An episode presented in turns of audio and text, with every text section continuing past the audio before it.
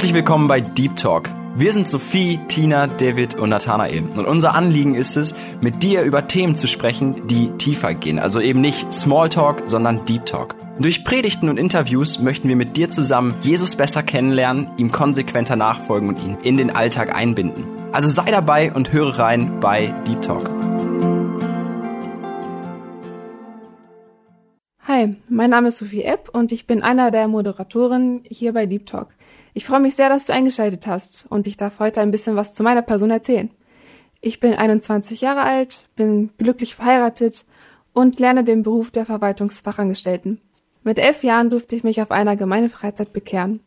Nach einiger Zeit fiel es mir aber leider schwerer, mich mit der Bibel und mit Gott zu beschäftigen. Ich habe einfach mein Leben gelebt, so wie es war, wie es kam. Mit ungefähr 16 Jahren habe ich mich neu aufgemacht und habe mich dann in meiner Gemeinde Heine-Ollendorf taufen lassen. Dort bin ich jetzt seit ungefähr fünf Jahren Mitglied und dort darf ich Gott mit meinen Gaben dienen. Was mir in letzter Zeit ein besonders großes Anliegen geworden ist, dass wir als Christen eine Einheit bilden und uns gemeinsam für Jesus einsetzen, dass wir unsere Zeit opfern, dass wir gegebenenfalls auch materielle Dinge opfern, dass wir alles dafür tun, um anderen Menschen Jesus näher zu bringen und auch stolz dafür zu sein, und mutig für unseren Glauben einzustehen. Und diese Leidenschaft möchte ich mit dir teilen und hoffe, dass sie auch auf dich Auswirkungen hat. Zusammen möchten wir jetzt in die Predigt von Thomas Giesbrecht reinhören mit dem Thema Dein Herz auf dem Prüfstand. Ich möchte dich herausfordern, dein Glaubensleben zu prüfen und zu hinterfragen. Gottes Segen und viel Spaß beim Zuhören.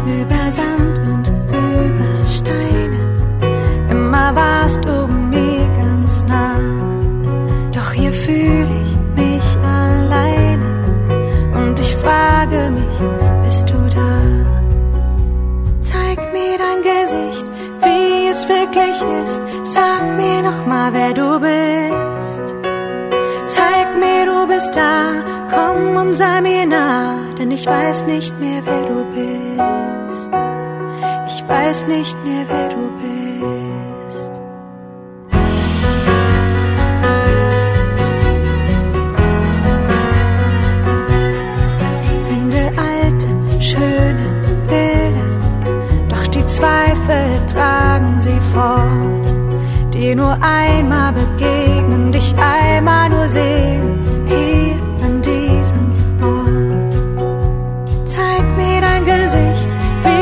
wirklich ist. Sag mir noch mal, wer du bist. Zeig mir, du bist da. Komm und sei mir nah, denn ich weiß nicht mehr, wer du bist. Ich weiß nicht mehr, wer du bist.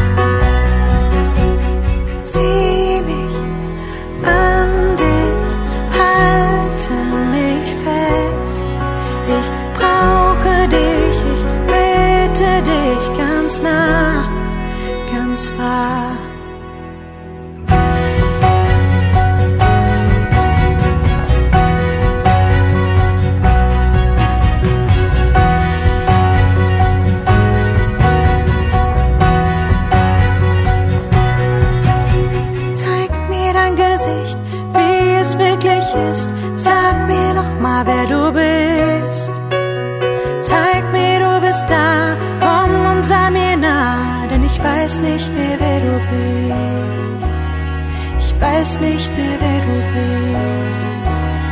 Ich weiß nicht mehr, wer du bist.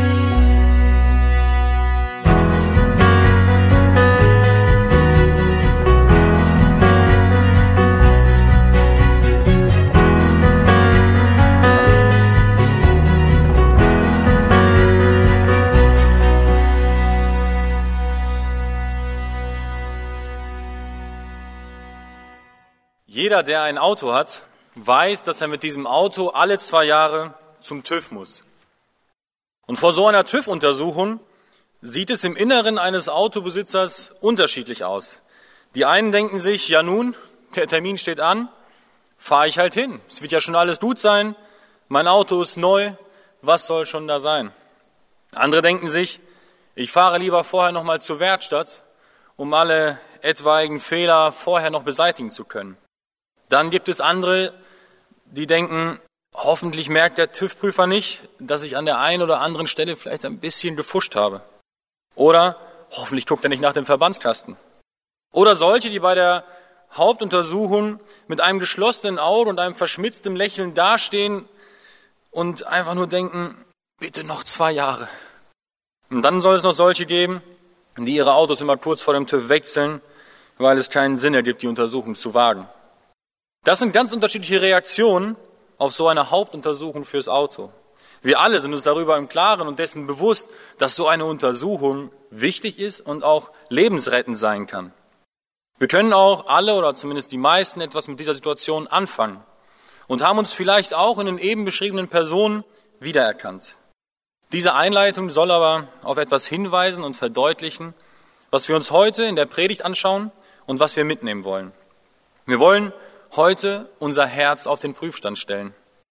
Heute ist quasi der Zeitpunkt für die Hauptuntersuchung des Herzens, dem Herzenstüv. Ich habe die Predigt von heute auch so überschrieben. Dein Herz auf dem Prüfstand.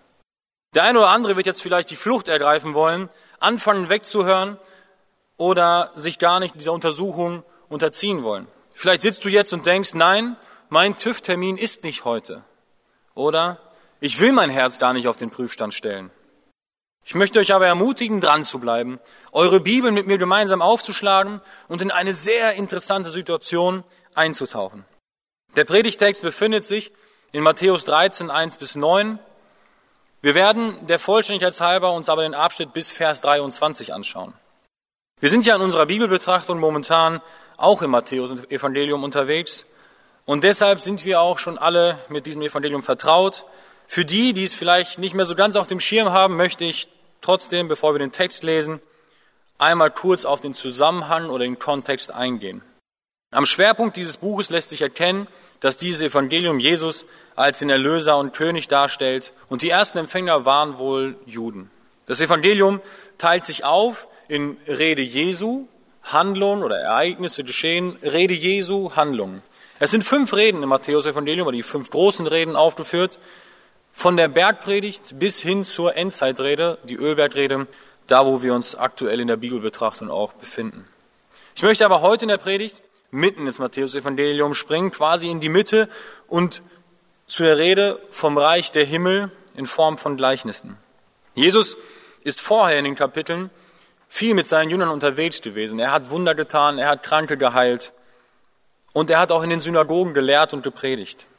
Das ließ die hohen Priester und Schriftgelehrte sauer aufstoßen und sie kamen immer wieder in einen Konflikt mit Jesus, bis es sogar so weit kam, dass sie ihn umbringen wollten. Das lesen wir in Matthäus 12, Vers 14, dass sie diesen Beschluss gefasst haben, äh, anfingen ihn zu fassen, ihn zu töten. Daran haben wir uns letzte Woche erinnert.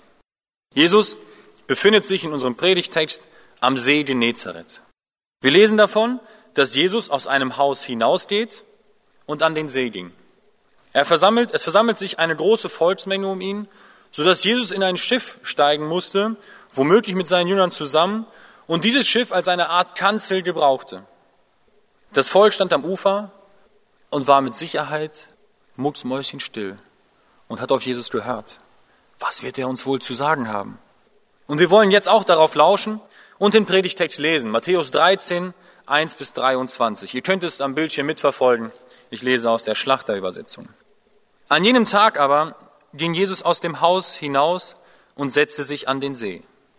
Und es versammelte sich eine große Volksmenge zu ihm, so dass er in das Schiff stieg und sich setzte, und alles Volk stand am Ufer. Und er redete zu ihnen vieles in Gleichnissen und sprach, siehe, der Seemann ging aus, um zu sehen. Und als er säte, fiel etliches an den Weg, und die Vögel kamen und fraßen es auf. Anderes aber fiel auf den felsigen Boden, wo es nicht viel Erde hatte. Und es ging sogleich auf, weil es keine tiefe Erde hatte. Als aber die Sonne aufging, wurde es verbrannt. Und weil es keine Wurzel hatte, verdorrte es. Anderes aber fiel unter die Dornen. Und die Dornen wuchsen auf und erstickten es. Anderes aber fiel auf das gute Erdreich und brachte Frucht, etliches hundertfältig, etliches sechzigfältig und etliches dreißigfältig. Wer Ohren hat zu hören, der höre. Da traten die Jünger herzu und sprachen zu ihm, warum redest du in Gleichnissen mit ihnen? Er aber antwortete und sprach zu ihnen, weil es euch gegeben ist, die Geheimnisse des Reiches der Himmel zu verstehen. Jenen aber ist es nicht gegeben. Denn wer hat, dem wird gegeben werden, und er wird Überfluss haben. Wer aber nicht hat, von dem wird auch das genommen werden, was er hat. Darum rede ich in Gleichnissen zu ihnen, weil sie sehen und doch nicht sehen, und hören und doch nicht hören und nicht verstehen. Und es wird an ihnen die Weissagung des Jesaja erfüllt, welche lautet, mit den Ohren werdet ihr hören und nicht verstehen. Und mit den Augen werdet ihr sehen und nicht erkennen. Denn das Herz dieses Volkes ist verstockt. Und mit den Ohren hören sie schwer und ihre Augen haben sie verschlossen. Dass sie nicht etwa mit den Augen sehen und mit den Ohren hören und mit dem Herzen verstehen und sich bekehren und ich sie heile. Aber glückselig sind eure Augen, dass sie sehen und eure Ohren, dass sie hören. Denn wahrlich, ich sage euch, viele Propheten und Gerechte haben zu sehen begehrt, was ihr seht, und haben es nicht gesehen. Und zu hören, was ihr hört, und haben es nicht gehört. So hört nun ihr das Gleichnis vom Seemann. So oft jemand das Wort vom Reich hört und nicht versteht, kommt der Böse und raubt das, was in sein Herz gesät ist. Das ist der, bei dem es an den Weg gestreut war. Auf den felsigen Boden gestreut, aber es ist bei dem, der das Wort hört und zugleich mit Freuden aufnimmt, er hat aber keine Wurzel in sich, sondern ist wetterwendisch. Wenn nun Bedrängnis oder Verfolgung entsteht um des Wortes willen, so nimmt er sogleich Anstoß. Unter die Dornen gesät aber ist es bei dem, der das Wort hört, aber die Sorge dieser Weltzeit und der Betrug des Reichtums ersticken das Wort und es wird unfruchtbar. Auf das gute Erdreich gesät, aber ist es bei dem, der das Wort hört und versteht, der bringt dann auch Frucht und der eine trägt hundertfältig, ein anderer sechzigfältig, ein dritter dreißigfältig. Ich habe die Predigt heute in drei Teile gegliedert, die wir uns auch so der Reihe nach anschauen wollen. Erstens, der Seemann sät. Zweitens, die schlechten Böden. Und drittens, der gute Boden. Dein Herz auf dem Prüfstand. Wie sieht's aus? Der Seemann sät. Ich habe ja mit der Hauptuntersuchung fürs Auto angefangen. Das ist ein Beispiel, mit dem wir alle oder zumindest die meisten etwas anfangen können. Jesus hat diese Art der Lehre auch oft verwendet und tut es an dieser Stelle auch. Er spricht in Gleichnissen. Matthäus 12 war ein Wendepunkt vom Dienst Jesu im Matthäusevangelium. Hier beginnen die Hohenpriester mit der Beratung und dem Plan, Jesus zu töten. Und ab Kapitel 13 beginnt Jesus nun damit, in Gleichnissen zu reden. Gleichnisse sind eine bildhafte Form, Lehre zu verbreiten. Jesus benutzt dazu Bilder, die der damaligen Bevölkerung präsent waren und das Bild, das Jesus hier verwendet, war den Zuhörern geläufig. Heute leben wir aber ungefähr 2000 Jahre später und trotzdem können wir mit diesem Bild noch etwas anfangen. Ich weiß nicht, ob, wenn wir einfach mal ein bisschen rumspinnen, in 2000 Jahren, wenn man meine Einleitung dann nimmt, ob die Menschheit etwas mit dem Beispiel wird anfangen können. TÜV-Bericht? Was ist das? Auto? Wahrscheinlich werden sie erst einmal einen Dolmetscher brauchen, der das Deutsche übersetzt und dann sowas lesen wie Bremslicht hinten defekt? Bremslicht? Wofür? Aber das ist das Tolle an der zeitlosen Bibel und unserem Herrn, dass er Bilder verwendet, aus denen wir leicht eine zeitlose Wahrheit schließen können. Und die Jünger fragten Jesus in Vers 10, warum redest du in Gleichnissen mit ihnen?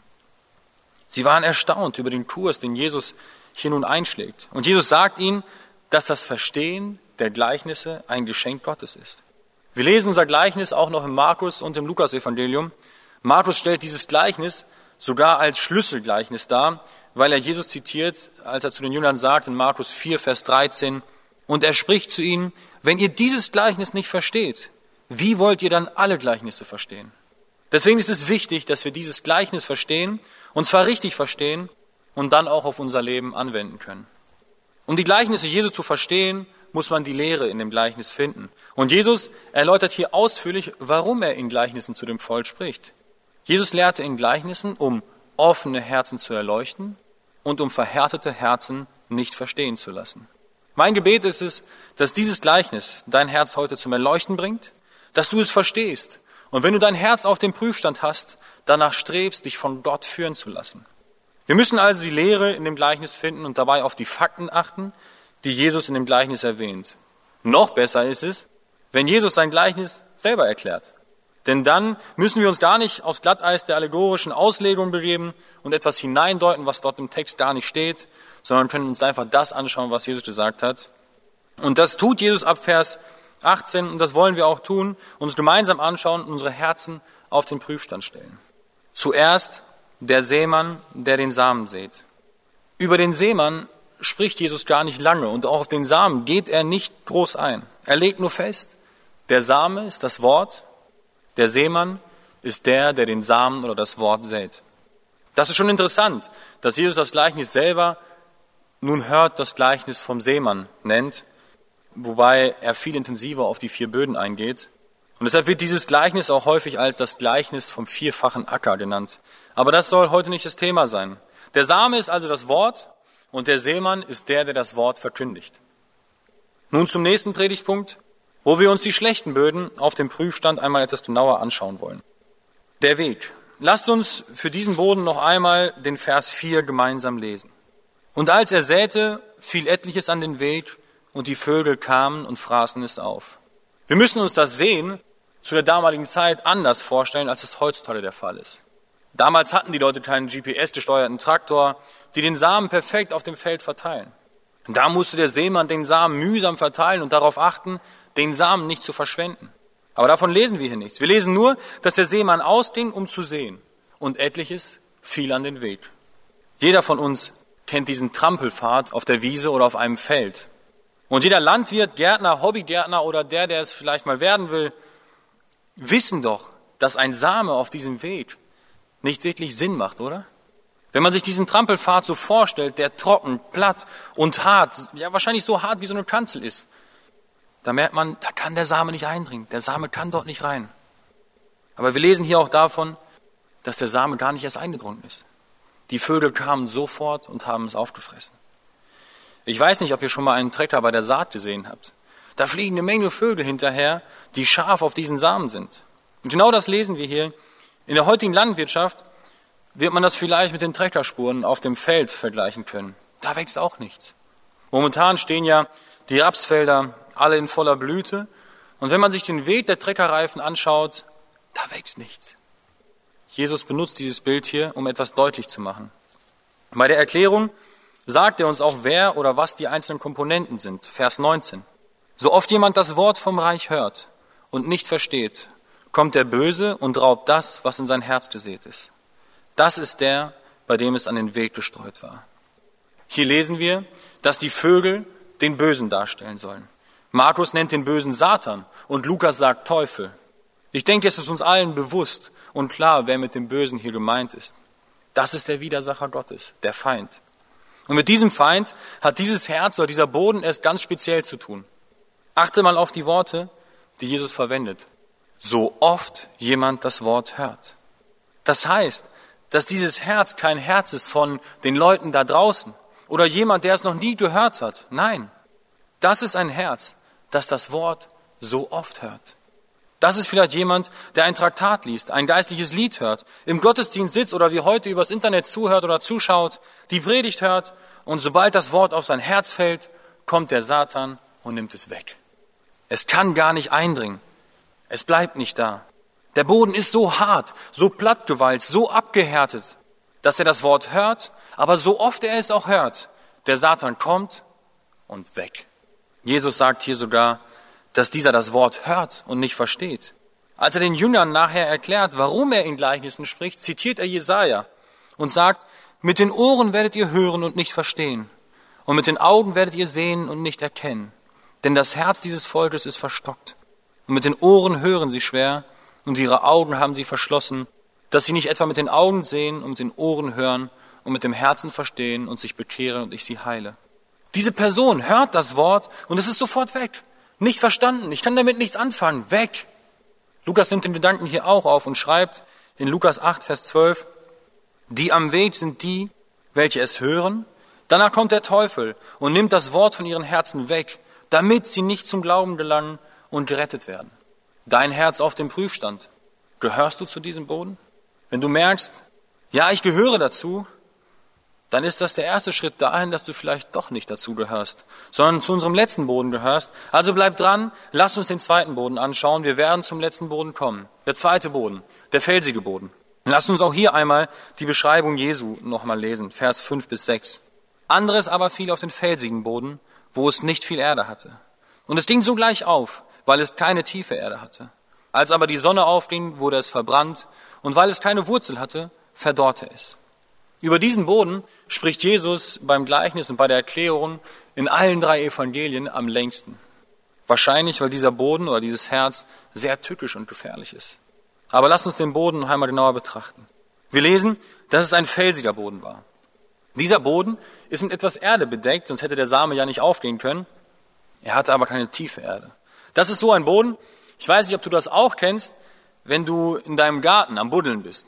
Und du bist am Buddeln, hast einen Spaten in der Hand und dann holst du einmal so richtig aus, um tief in die Erde reinzukommen und dann klong. Dann bist du auf dem Stein, kommst auf den Stein, das tut an der Hand weh und es erfordert auch viel Arbeit. Das schmerzt, das tut weh und bedeutet Arbeit, da du den Stein entfernen musst, um tiefer kommen zu können. So ein Herz bedeutet auch für die Hirten und Älteste der Gemeinde viel Arbeit. Dieser Boden oder dieses Herz hier im Gleichnis ist ein sehr oberflächlicher Boden, der scheinbar schnell Ertrag bringt. Wir lesen, dass der Same sogleich aufging. Er ging auf und war da. Aber dann kam die Sonne und es wurde verbrannt und verdorrte. Wie erklärt Jesus diesen Boden? Lass uns auch das gemeinsam anschauen, Verse 20 bis 21.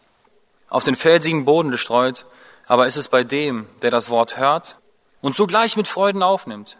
Er hat aber keine Wurzel in sich, sondern ist wetterwendisch. Wenn nun Bedrängnis oder Verfolgung entsteht um des Wortes willen, so nimmt er sogleich Anstoß. Hier sehen wir, dass der Same oder das Wort anschlägt. Es zeigt eine Reaktion. Und diese Reaktion ist scheinbar auch sehr gut. Der Same geht auf. Das Herz hört das Wort und nimmt es mit Freuden auf. Das sind Leute, die sofort euphorisch das Wort aufnehmen und sagen, hey, super Predigt, super Gottesdienst, super Chor. Hier ist es anders als bei dem vorherigen Samen. Der hörte das Wort, es war aber sofort weg. Hier wird es mit Freuden aufgenommen. Vielleicht lässt sich diese Person auch taufen und führt Dienste aus. Das sind solche Leute, wo man sich fragt, der war doch so dabei. Wie kann er jetzt auf einmal nicht mehr nachfolgen? Er hat es auch so euphorisch alles aufgenommen. Aber wenn dann Bedrängnis oder Verfolgung um des Wortes willen entsteht, nimmt diese Person sogleich Anstoß. Anstoß nehmen ist in unserem heutigen Sprachgebrauch gar nicht mehr so geläufig oder ist dir vielleicht auch gar nicht mehr so geläufig. In Lukas 8, 13 lesen wir hierzu, die aber auf dem Felsen sind die, welche das Wort, wenn sie hören, mit Freuden aufnehmen, aber sie haben keine Wurzel. Sie glauben nur eine Zeit lang und zur Zeit der Anfechtung fallen sie ab. Sie fallen ab, sie verlassen die Gemeinde, sie verlassen das Wort, sie verlassen alle um sich herum und fallen ab. Sie haben keine feste Wurzel. Auf dem Prüfstand erkennt man, dieser Boden ist unfruchtbar. Das sind Menschen, wie eben schon beschrieben, die euphorisch alles aufnehmen und vielleicht auch zur Gemeinde kommen, weil hier alles so toll, liebevoll und friedlich ist. Mensch, die Gemeinschaft ist immer super. Oder wie eben schon gesagt, die Predigt war klasse. Aber dann kommt der Alltag. Dann kommen die Probleme. Und sie verbrennen, verdorren und sie sind weg. Man hört das Wort, ist begeistert davon, aber spätestens am Mittagstisch hat man die Anwendung schon wieder vergessen. Dein Herz auf dem Prüfstand. Gehörst du dazu? Und auch hier wieder meine Ermutigung, wenn du merkst, ja, dazu gehöre ich, aber ich will so nicht sein. Dann lass uns weitergehen. Und wir werden beim letzten Boden ankommen. Aber zuerst schauen wir uns noch den dritten schlechten Boden an, unter den Dornen. Lass uns auch hier noch einmal kurz den Vers dazu lesen. Vers 7. Anderes aber fiel unter die Dornen, und die Dornen wuchsen auf und erstickten es. Hier lesen wir davon, dass etliches unter die Dornen fiel. Bemerkenswert hierbei finde ich, dass die Dornen schon da sind. Sie sind vielleicht noch nicht so groß, weil sie noch wachsen, wie wir es später lesen werden. Aber sie sind schon so groß, dass der Same unter sie fallen kann. Schauen wir uns die Erklärung Jesu hierzu genauer an. Vers 22. Unter die Dornen gesät aber ist es bei dem, der das Wort hört, aber die Sorge dieser Weltzeit und der Betrug des Reichtums ersticken das Wort und es wird unfruchtbar. Hier ist wieder der gleiche Same wie bei den anderen beiden Böden zuvor. Der Unterschied liegt allerdings darin, dass er auch wie beim zweiten aufgeht oder es zumindest versucht. Er dringt zumindest ins Erdreich ein, nicht so wie beim ersten Boden. Es dringt ein und wird dann, als die Dornen aufwachsen, erstickt. Jesus beschreibt die Dornen als Sorgen der Weltzeit und Betrug des Reichtums. Das ist doch ein top aktueller Punkt, oder? Die Bibel ist so faszinierend aktuell und lebendig. Gerade in der heutigen Zeit der Corona-Krise spricht dieses Wort super rein. Diese Leute sind Menschen, die das Wort hören, es sogar aufnehmen, aber sich dann von den Sorgen erdrücken lassen. Lasst uns kurz bei den Erklärungen stehen bleiben. Solche Leute verlieren sich schnell in Verschwörungstheorien, haben Panik und machen sich Sorgen. Sie sind in den Sorgen der Weltzeit versunken und bei denen dreht sich alles nur um Sorgen. Wir haben doch eine wunderbare Aufforderung in der Bergpredigt von Jesus, wo es auch um Sorgen geht. Und ich will euch ermutigen, mit mir gemeinsam diese Stelle zu lesen aus Matthäus 6, 25 bis 34. Darum sage ich euch, sorgt euch nicht um euer Leben, was ihr essen und was ihr trinken sollt, noch um euren Leib, was ihr anziehen sollt. Ist nicht das Leben mehr als die Speise und der Leib mehr als die Kleidung? Seht die Vögel des Himmels an. Sie sehen nicht und ernten nicht. Sie sammeln auch nicht in Scheunen. Und euer himmlischer Vater ernährt sie doch. Seid ihr nicht viel mehr wert als sie? Wer aber von euch kann durch sein Sorgen zu seiner Lebenslänge eine einzige Elle hinzusetzen? Und warum sorgt ihr euch um die Kleidung? Betrachtet die Lilien des Feldes, wie sie wachsen. Sie mühen sich nicht und spinnen nicht. Ich sage euch aber, dass auch Salomo in all seiner Herrlichkeit nicht gekleidet gewesen ist wie eine von ihnen. Wenn nun Gott das Gras des Feldes, das heute steht und morgen in den Ofen geworfen wird, so kleidet, wird das nicht viel mehr euch tun, ihr Kleingläubigen? Darum sollt ihr nicht sorgen und sagen, was werden wir essen? Oder was werden wir trinken? Oder womit werden wir uns kleiden? Denn nach all diesen Dingen trachten die Heiden. Aber euer himmlischer Vater weiß, dass ihr das alles benötigt. Trachtet vielmehr zuerst nach dem Reich Gottes und nach seiner Gerechtigkeit. So wird euch dies alles hinzugefügt werden. Darum sollt ihr euch nicht sorgen um den mordigen Tag, denn der mordige Tag wird für das Seine sorgen. Jedem Tag genügt seine eigene Plage. Liebe Geschwister, wir brauchen uns nicht zu sorgen. Natürlich ist es eine gesunde Vorsorge und Fürsorge wichtig, aber lasst uns nicht Angst und Bange machen und uns von den Dornen ersticken lassen. Geht deine Firma in Kurzarbeit? Ist deine Arbeitsstelle bedroht? Oder weißt du nicht, wie du deine Mitarbeiter bezahlen sollst? Alle eure Sorgen werft auf ihn, denn er sorgt für euch. Diese Herzen aus unserem Gleichnis sind aber nicht nur solche, die von den Sorgen der Weltzeit erstickt werden, sondern die auch vom Betrug des Reichtums erstickt werden. Ich gehe zur Gemeinde, weil ich dort vielleicht Geschäftspartner kennenlerne, weil ich dort Arbeit finde, weil ich mit den Leuten Geld machen kann, oder Herzen, die sich immer nur um dieses eine Thema drehen. Mehr Geld, mehr Reichtum, mehr Ehre. In einem solchen Herzen geht der Same auf und wird erstickt. Er dringt zumindest ein. Und nicht nur erstickt. Schaut mal auf den Text, was dort steht. Jesus fügt hier hinzu, und es wird unfruchtbar. Nicht zu gebrauchen. Dein Herz auf den Prüfstand. Gehörst du zu diesem Boden? Hast du dich in einem der drei Böden wiederfinden können? Dann ist es jetzt der richtige Zeitpunkt, uns den letzten, den finalen, den guten Boden anzuschauen. Der dritte Predigtpunkt, der gute Boden. Lass uns auch hier diesen erfreulichen Text einmal gemeinsam lesen. Das ist der Vers 8. Anderes aber fiel auf das gute Erdreich und brachte Frucht, etliches hundertfältig, etliches sechzigfältig und etliches dreißigfältig. Das ist nun endlich der gute Boden. Mensch, da geht die Sonne auf. Da soll der Same hin, da soll das Wort hin. Auf den guten Boden.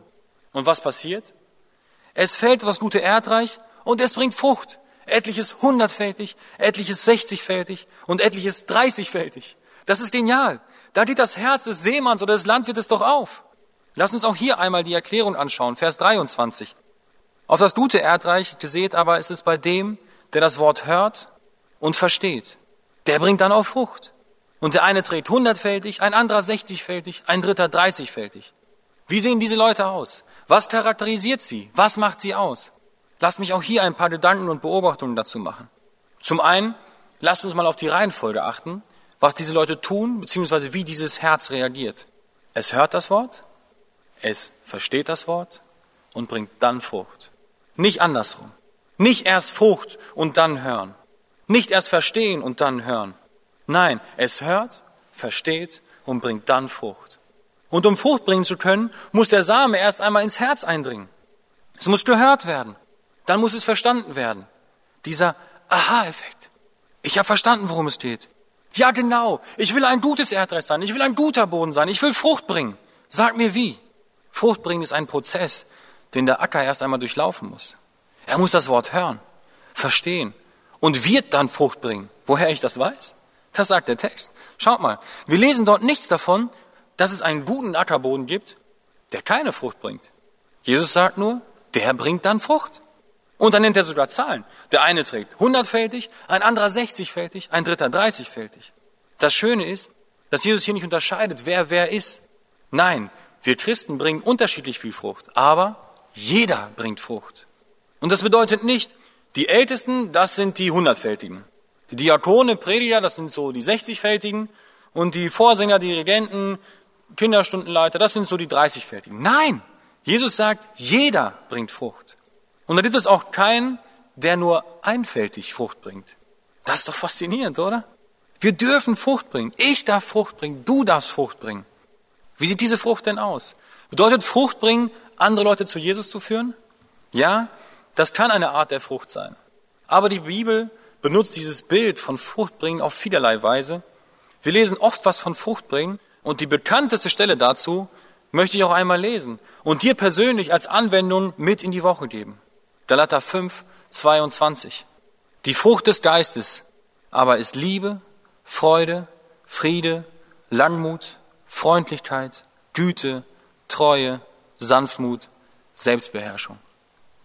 Das ist Frucht, die wir bringen sollen und können. Warum? Weil ein guter Boden Frucht bringt.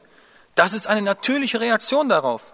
Wenn du zu diesem Boden gehörst, bist du ein Christ, der das Wort hört, versteht und dann Frucht trägt. Dein Herz auf dem Prüfstand. Wie ist dein Fazit? Wie sieht dein TÜV-Bericht aus? Oder ist es eher eine Mängelliste? Wenn du dich bei den ersten drei Böden wiedergefunden hast, dein Herz aber dafür brennt und du es dir sehnlich wünschst, zum letzten Boden zu gehören, dann ist es wahrscheinlich ein Zeichen dafür, dass du zum vierten Boden gehörst. Zeige eine Reaktion. Bleibe nicht beim Hören.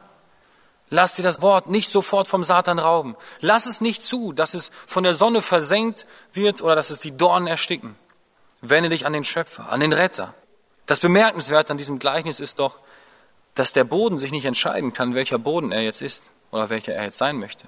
Gott gibt es und er allein kann es schenken. Und wir lesen dazu eine wunderbare Verheißung in Hesekiel 36, 26 bis 27. Und ich will euch ein neues Herz geben und einen neuen Geist in euer Inneres legen. Ich will das steinerne Herz aus eurem Fleisch wegnehmen und euch ein fleischernes Herz geben. Ja, ich will meinen Geist in euer Inneres legen und werde bewirken, dass ihr in meinen Satzungen wandelt und meine Rechtsbestimmungen befolgt und tut. Das ist auch heute noch möglich. Kehre um und wende dich an Jesus. Lass dich nicht von den Sorgen der heutigen Zeit bedrücken. Es gibt Hoffnung. Und das Wunderbare hier ist doch auch der Vers 9, oder?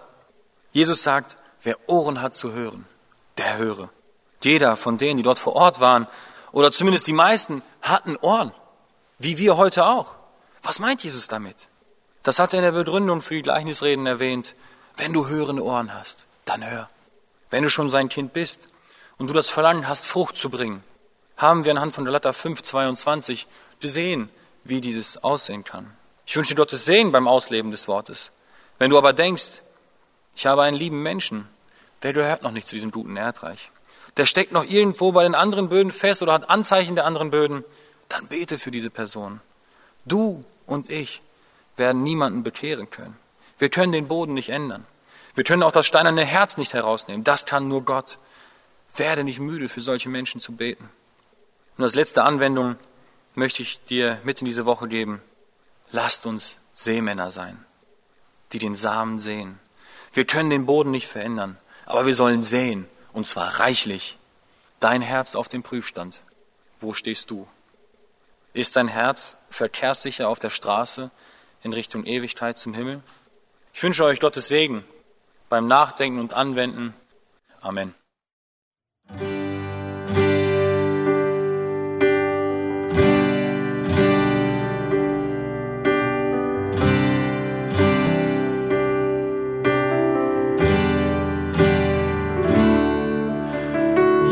Jesus, du bist König, König meines Herzens, ich erhebe dich.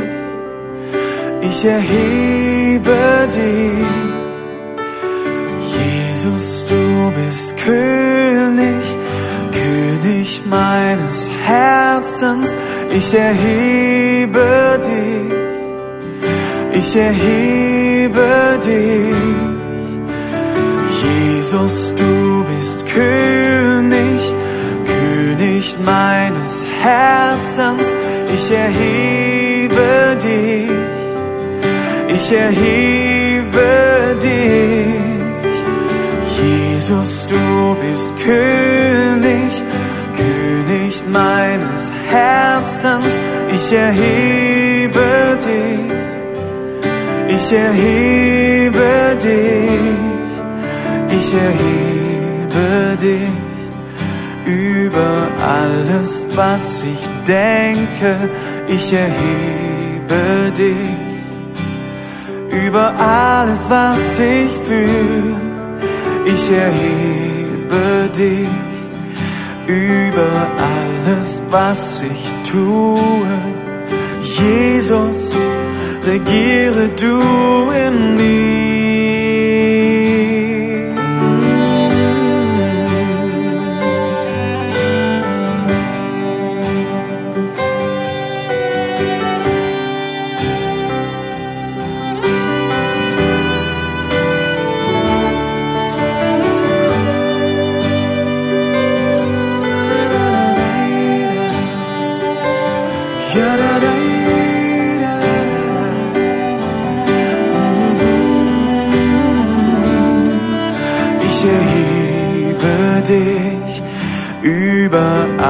Alles, was ich denke, ich erhebe dich. Über alles, was ich fühle, ich erhebe dich. Über alles, was ich tue, Jesus, regiere du in mir.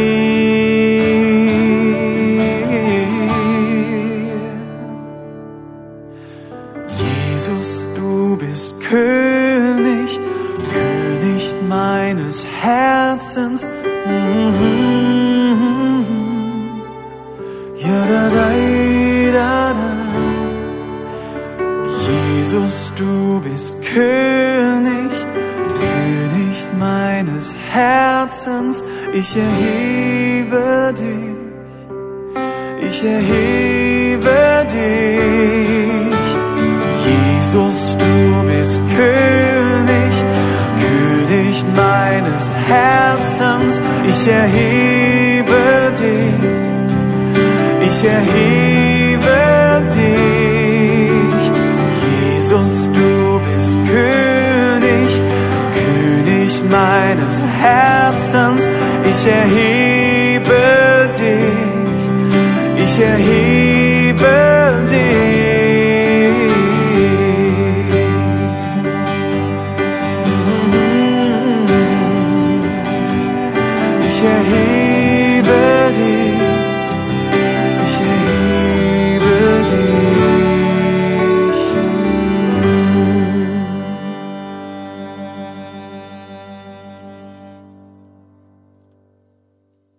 Wie du weißt, besteht unser Team aus vier Personen.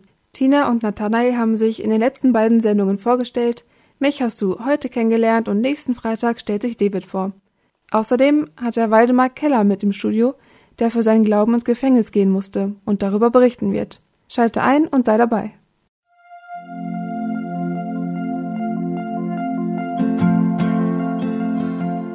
Schön, dass du heute dabei warst. Und wenn es dir gefallen hat, wenn du was mitnehmen konntest, dann teile es gerne mit deinen Freunden und Bekannten und gib es weiter. Und wenn du noch mehr Informationen haben möchtest über das Programm und über Segenswelle allgemein, dann schau doch einfach auf unserer Webseite vorbei auf www.segenswelle.de oder auf dem Instagram-Feed auch unter Segenswelle zu finden und klick dich einfach mal durch, teile es und gib es weiter. Wir wünschen dir eine gesegnete Woche mit den Worten aus Kolosser 3, Vers 17. Was immer ihr tut, in Wort oder Werk, das tut alles im Namen des Herrn Jesus und dank Gott, dem Vater durch ihn. Damit wünschen wir dir eine gesegnete Woche. Mach's gut, bis zum nächsten Mal.